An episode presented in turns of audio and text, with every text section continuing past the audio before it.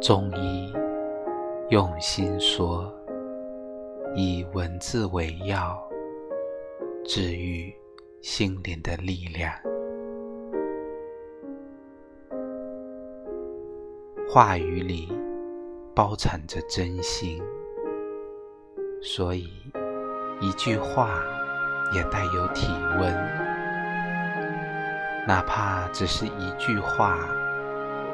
在这冷酷的世界中，让人维持生存的体温，能够活下去的，不是了不起的名言，也不是有学识的一语中的，而是你一句有体温的、温暖的一句话。